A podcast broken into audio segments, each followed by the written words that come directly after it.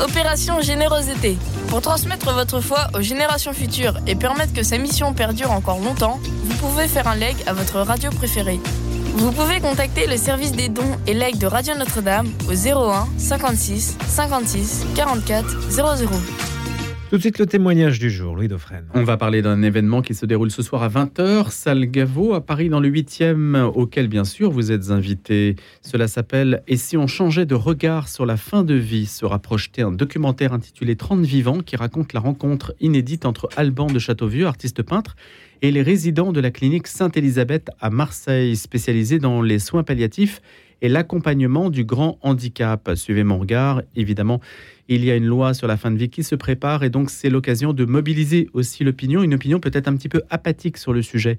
Du coup, des invités, des experts de renom participeront à cette soirée comme Emmanuel Hirsch ou l'avocat Erwan Le Moredec et d'autres personnes, des représentants aussi des soins palliatifs, le docteur Ségolène Perrucchio par exemple, ou le docteur Hubert Tesson qui travaille donc à la clinique Sainte-Élisabeth. Et donc je reçois ce matin Olivier Sillard, qui est directeur de cette clinique euh, qui est ancien militaire après avoir été euh, Saint-Cyrien et lieutenant. Il a dans l'artillerie et puis aussi capitaine à la BSPP, la brigade des sapeurs-pompiers de Paris. Eh bien, il a évolué vers les, la direction de cette clinique qui appartient aux œuvres du Calvaire. Bonjour Olivier Sillard. Monsieur Defresne, bonjour. Bonjour aux éditeurs. Rappelez-nous ce que c'est l'œuvre du Calvaire. Alors l'association de l'œuvre du Calvaire, c'est euh, quelque chose qui a été fondé, sans le savoir au départ, par une certaine Jeanne Garnier à Lyon. Euh, Jeanne Garnier s'est retrouvée euh, veuve très jeune, à 23 ans, a perdu deux enfants et elle héberge chez elle des femmes atteintes de plaies vives et incurables. Ça commence comme ça, et puis l'œuvre s'est développée à Lyon, à Paris, Saint-Étienne, Marseille, Bordeaux dans le désordre. Et donc voilà, nous sommes une des entités qui sommes la conséquence de cette œuvre de Jeanne Garnier. Et donc la clinique Sainte-Élisabeth, en fait, est la propriété, en quelque sorte, une émanation de l'œuvre du Calvaire. Alors chaque euh, ville, Paris, Lyon, Marseille, etc., a sa propre association et donc elles sont des entités autonomes, mais il y a une fédération de ces différentes associations. Voilà. C'est une reconversion ou une prolongation pour vous? Euh, un peu les deux, à vrai dire. Euh, il y a dans une clinique, un établissement de soins, une forme de, enfin, une, une permanence du soin qui rejoint la permanence euh, opérationnelle de la brigade des sapeurs-pompiers de Paris et d'une unité de pompiers, bien sûr. Alors voilà, mais en revanche, c'est quand même un petit peu différent. Et puis, on va dire que je suis passé du côté de l'urgence, du, du, sauvetage, toutes affaires cessantes, à quelque chose qui est qui s'inscrit dans la durée, beaucoup plus discrètement, d'ailleurs. Donc un changement de vie, mais un engagement qui perdure. Ben voilà, c'est ça, on pourrait le dire comme ça. Olivier Sillard, Emmanuel Macron est à Marseille. Il aurait pu visiter la clinique euh, Sainte-Élisabeth Il aurait pu. On, on Vous ne l'avez pas invité non, On n'a pas de contact direct, mais il serait le bienvenu, bien sûr. On aurait été content de l'accueillir. Bon, c'est pas simple de faire valoir ce qu'on fait. Euh, donc, euh, on pourrait se demander ben, pour lui montrer quoi Et est-ce qu'il aurait eu le temps de voir Est-ce qu'il aurait pris le temps de voir? Parce qu'en fait, la question, c'est ça c'est ces choses-là, la fin de vie, l'accompagnement des personnes qui se, dont le, corps se dégrade, etc. Ça prend un peu de temps de, pouvoir le, sentir, le comprendre, l'observer. Donc, il aurait fallu qu'il prenne le temps de discuter, de s'arrêter, de contempler peut-être. Et à ce moment-là, on aurait pu passer des messages et j'espère qu'il les aurait entendus. Qu'est-ce que vous lui diriez aujourd'hui alors que la loi est en train de s'écrire en ce moment? Euh, ben, je lui dirais que l'équilibre est déjà précaire, il est instable, mais on est dans une forme de situation d'équilibre tout de même. Euh, c'est toucher à la législation, toucher à tout ce qui se passe, à la façon dont elles sont cadrées, euh, c'est le mot qu'on vient d'ailleurs, eh bien c'est bouleverser un équilibre, c'est venir mettre potentiellement, et même plus que potentiellement, du désordre là où les choses sont à, peu près ordonnées. Voilà, et donc il s'agit là de l'assistance, de l'aide active à, à mourir. Alors là, ça veut dire accompagner, inviter les personnes à choisir de devancer la mort qui devrait intervenir de, naturellement. Voilà, et donc euh, euh, ben, on s'embarque dans une affaire qui est quand même très très très euh, hasardeuse et, problématique. Mais que dites-vous à ceux qui vous disent oui, mais ça ne concerne que ceux qui la choisissent cette option-là? Ah, ah bah, Précisément, ça concerne absolument tout le monde et pas que ceux qui le choisissent, parce que le regard de la société va en être absolument transformé. Évidemment, dans un premier temps, cette loi va concerner des cas dits d'exception, comme toutes les lois de cette nature, euh, en offrant, et on va nous dire aussi que ça offre des droits nouveaux à des personnes qui en étaient privées jusque-là, ou que ça rétablit un équilibre on peut dire que même si on n'a pas le droit de se suicider, tout, tout indique l'inverse. En France, malgré tout, c'est une possibilité que chacun a quand on est valide et qu'on on a la, capacité de jouir de ses mouvements et de, son esprit. Et les personnes qui sont, elles, incapables de le faire parce qu'elles sont alitées, parce que pour différentes raisons, eh bien, elles ne, ne le peuvent pas. Et donc, ceux qui veulent pousser vers une nouvelle législation estiment qu'il faut rendre un droit à ceux qui n'ont plus la capacité de se mouvoir. Et à partir de là, eh bien, tout le monde va être convoqué, puisque finalement, il va falloir le faire à leur place. Et puis, donc, euh, y compris dans les unités de soins palliatifs. Aujourd'hui, les unités de soins palliatifs eh bien, font ce qu'elles peuvent pour accompagner. Et je crois qu'elles le font pas si mal. C'est d'ailleurs ce que montre ce film que l'on prévoit de montrer ce soir, euh, Salgavo. Euh, on voit bien que les personnes, jusqu'au bout, ont des capacités de vie qui se voient, qui se sentent, qui se manifestent. Voilà. Et si l'on fait évoluer la législation en permettant la possibilité d'un suicide dit assisté, à ce moment-là, tout le monde va être convoqué à cette histoire. Les soignants vont être convoqués, qu'ils le veuillent ou non, et le regard de la société va changer. Il va y avoir une pression croissante au fur et à mesure du temps, puisque finalement, ceux qui ne voudront pas euh, choisir ce suicide assisté seront considérés comme des égoïstes. Olivier Sillard, le, film montre bien donc des personnes qui, justement, sont humanisées à travers la relation qu'elles ont avec le personnel soignant. Ça, c'est un point euh, important sur lequel d'ailleurs va insister le docteur Hubert Tesson, c'est la rencontre de vulnérabilité, selon l'expression euh, qu'il affectionne particulièrement, et que la loi donc va forcément détricoter. C'est ça. Alors, on a y un mot valise maintenant qui a été euh, complètement trafiqué, c'est le mot de la, dignité. Qu'est-ce que la dignité? Finalement, c'est l'association pour le droit de mourir dans la dignité laisse à penser que finalement on pourrait perdre sa dignité en perdant un peu ses facultés. Mais cette dignité, précisément, les unités de soins palliatifs, ceux qui œuvrent et qui y travaillent, eh bien, la manifestent en considérant précisément les personnes comme des personnes uniques et dignes d'être aimées et d'aimer elles-mêmes. Et ce regard qu'elles portent sur les personnes leur rend d'une certaine façon, artificiellement, leur, dignité, leur dignité qu'ils n'ont pas perdue. Mais précisément, oui, je crois, comme vous dites, que les unités de soins palliatifs manifestent le, combien la vie est sacrée, pardon de dire cela, euh, et combien la dignité finalement est intrinsèque à la personne. Elle n'est pas liée à la façon dont on la laisse entrevoir. Enfin, si, notre corps se dégrade, on ne perd pas sa dignité pour autant. Olivier Sillard, vous avez augmenté votre capacité en soins palliatifs, justement, en nombre de lits Absolument. On a ouvert une nouvelle unité, une deuxième unité de 15 lits, il y a à peu près deux ans. Euh, donc, je, ne ferai pas partie de ceux, en tout cas pour notre cas personnel, qui disent bah, on ne nous donne pas de moyens, il n'y a jamais de moyens, etc. Oui, bien, bien sûr complètement sous-doté en France. Et avant de penser à légiférer, il faudrait certainement développer davantage les unités de soins palliatifs. Mais je ne peux pas dire qu'à Marseille et à la clinique Sainte-Élisabeth, on soit mal lotis, puisqu'on a ouvert, une nouvelle unité. Donc oui, euh, c'est possible. Quand il y a une volonté, il y a un chemin. Il y a des financements publics? Bah, il y a des financements. Alors après, ils sont au cas par cas, ils sont discrétionnaires. Vous savez que la santé en France, elle est pilotée par les agences régionales de santé. Donc c'est quelque chose qui est tout à fait territorialisé, régionalisé. Donc, euh, c'est, je ne saurais même pas vous dire quels sont les moyens, puisque c'est, très difficile à flécher. Mais quand on a un nom comme Sainte-Élisabeth et œuvre du Calvaire, en soi, on, est public. C'est le même statut que l'enseignement par rapport à l'éducation nationale? Il y a une forme de contractualisation? Alors, euh, la, la, santé en France, que ce soit privé commercial, privé associatif, qu'on appelle aujourd'hui privé solidaire, ou public, de toute façon, nous sommes euh, tous sous fonctionnement de deniers publics. À la marge, on peut développer des chiffres d'affaires hôteliers qui permettront euh, pour les établissements commerciaux, notamment de développer leur, de, faire grandir leur marge. Mais on est tous sous subside public, enfin des caisses privées, des, caisses, pardon, pas privées, mais euh, d'assurance maladie. Euh, donc ça, c'est le fonctionnement pour tous. voilà, nous, à Sainte-Elisabeth, on est un établissement privé associatif, qu'on appelle aujourd'hui privé solidaire, un ESPIC. Donc nous contribuons aux missions de service public. Il n'y a pas d'actionnaire, donc on n'est pas là pour dégager une marge et vivre au crochet du patient. C'est ça qui est merveilleux. C'est gratuit pour le patient les soins palliatifs? Alors, euh, plus rien n'est gratuit aujourd'hui, mais c'est quasiment gratuit. C'est-à-dire qu'il y a le ticket modérateur et puis éventuellement une chambre particulière sur laquelle on s'assoit bien souvent quand le patient n'a pas de, revenus. Mais donc, c'est pas gratuit, mais quasiment gratuit. Est-ce que dans la loi, la, la, loi qui sera donc écrite prochainement, qui est en train d'être écrite, est-ce que la notion de calcul, d'équation financière entre en ligne de compte? Eh ben, pour faire un calcul honnête, il faudrait comparer le prix des soins palliatifs qui pourrait sembler onéreux, comme ça, facialement, euh, à celui d'une xème, euh, x plus unième, x plus deuxième, x plus centième, je ne sais pas, j'exagère bien sûr, mais cure de chimiothérapie qui n'a plus forcément lieu d'être, mais parce que l'on n'ose pas, qu'on ne veut pas choquer le patient, qu'on ne veut pas lui parler de la mort, qui est inéluctable hein, à un moment donné. eh bien, à ce moment-là, on multiplie les, les, médications, les médicaments, les onéreux, très, très, très onéreux. Donc, si on met au regard d'un séjour en soins palliatifs, tous ces traitements euh, absolument coûteux que parfois l'on prescrit par soi-disant de confort, mais le confort de qui, on ne sait plus.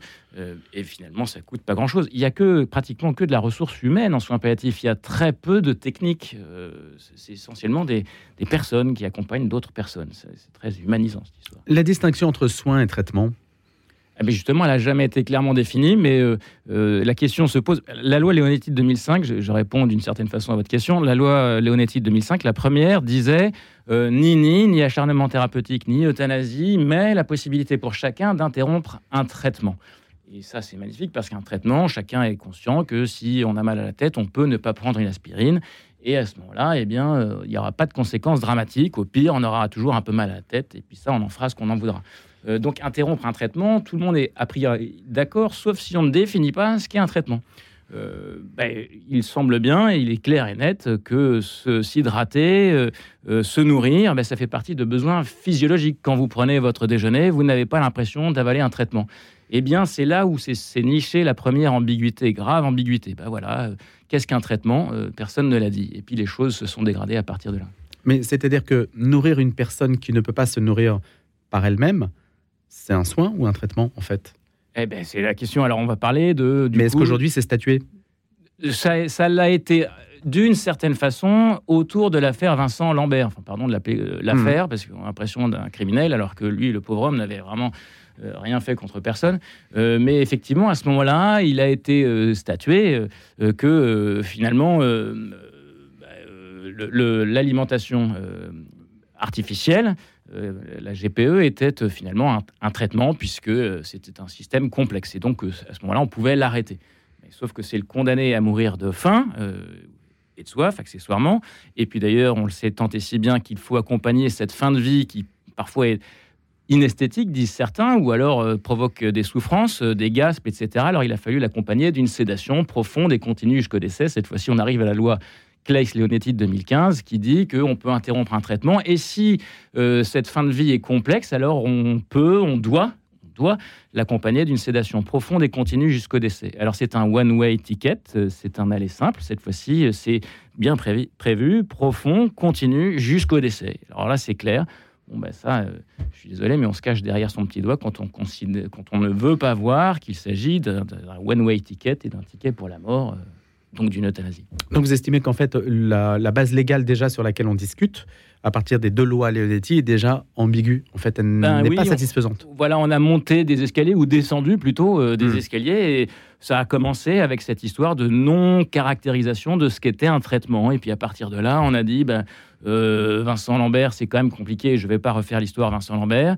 Euh, et donc on a condamné cette personne à mourir de faim et de soif. Mais c'est d'ailleurs ce que dit monsieur Jean-Luc Romero lui-même, qui a dit, vous vous rendez compte euh, dans quel état on vit aujourd'hui? On est obligé de, faire en sorte de faire mourir les gens de faim et de soif quand ils ont une vie indigne. Bah, alors donc c'est bien reconnaître, c'est un aveu que à ce moment-là, eh bien, on a fait quelque chose de, de, pas, de pas clair, de pas beau, de pas bien. Dans quel sens, Olivier Sillard, voudriez-vous réécrire la loi dans ce cas?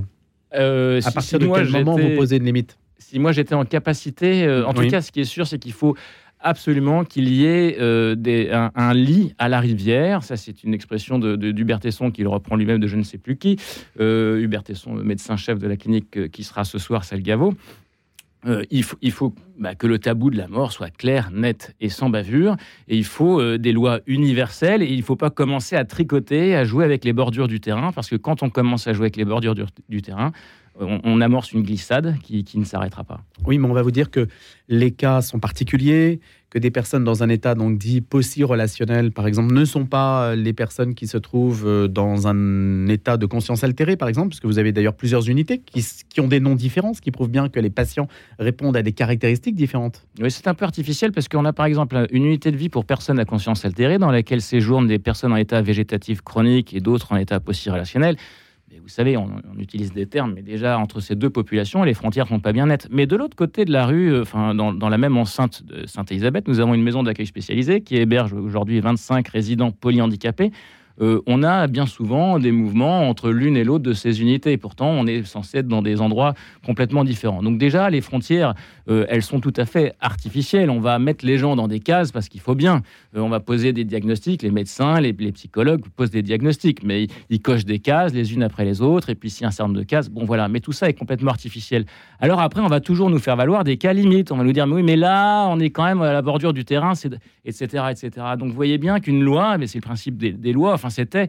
Maintenant, de plus en plus, on légifère pour des cas particuliers, mais là, on amorce euh, un système qui, se perd complètement. Mais non, euh, ce, qui se s'énonce, euh, ce, qui se conçoit bien s'énonce clairement. Il y a un tabou, on ne, tu ne tueras pas, c'est une loi naturelle, cette histoire, on ne tue pas son frère. donc voilà, il faut garder des, choses simples et claires. On va écouter un extrait, Olivier Sillard, de 30 vivants, ce documentaire dont vous pourrez voir l'intégralité ce soir, Salgavo. Vous vous sentez prête? Ah ça y est, qu'est-ce que je vais faire? Rien. Un sourire. Mais ça, je sais que vous savez le faire.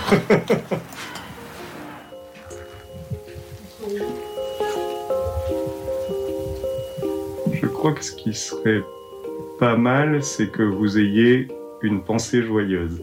Alors, mm.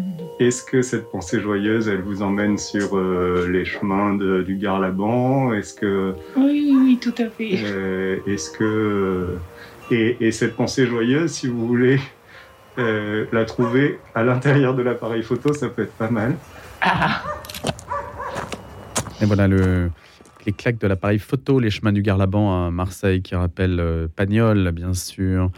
Donc cet extrait, c'est Alban de Châteauvieux, donc l'artiste peintre, qui prend la photo de la personne dont il va faire le portrait.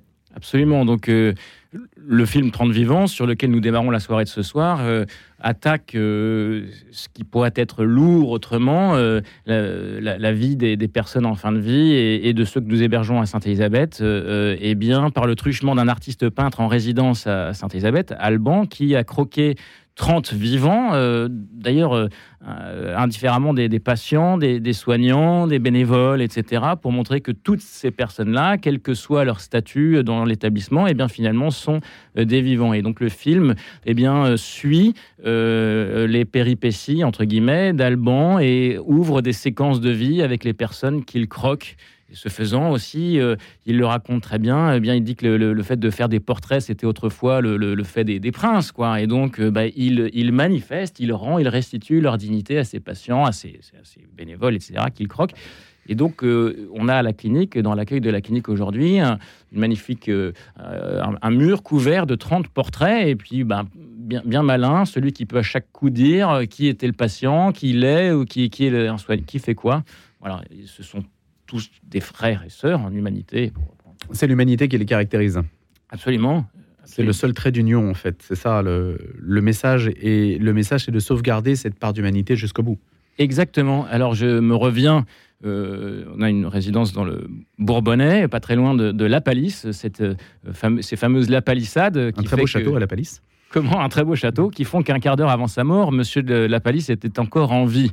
Et ce qui veut dire qu'il était encore vigoureux, en tout cas qu'il était encore bien vivant. Et donc c'est absolument cela dont nous voulons témoigner, c'est que euh, finalement, quand on soulage la douleur, quand on accompagne les personnes, quand on les considère euh, en voyant en elles la part d'humanité qui nous rassemble tous, eh bien ces personnes-là sont absolument vivantes, quel que soit euh, leur parcours, quels que soient leurs accidents, quelles que soient leurs difficultés, finalement. Et à ce moment-là, se manifestent plus que jamais les pulsions de vie qui sont en chacun de nous.